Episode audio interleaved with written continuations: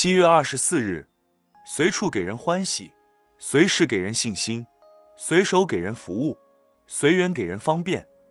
世界上最宝贵的东西，不是金钱，也不是名位，而是欢喜。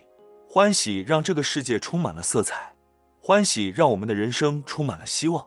因此，吾人应该常思如何用真心给人欢喜，如何慈悲喜舍给人欢喜，如何用饮食妙味给人欢喜，如何用语言给人欢喜。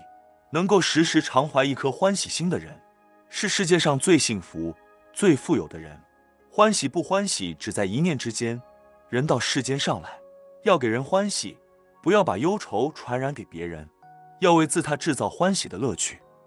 现在商人卖东西，为了吸引顾客，带给他们欢喜，时钟会有各种的叫声，手提电话会有各种的音乐，电脑荧幕也有各种美丽的画面，让人接受。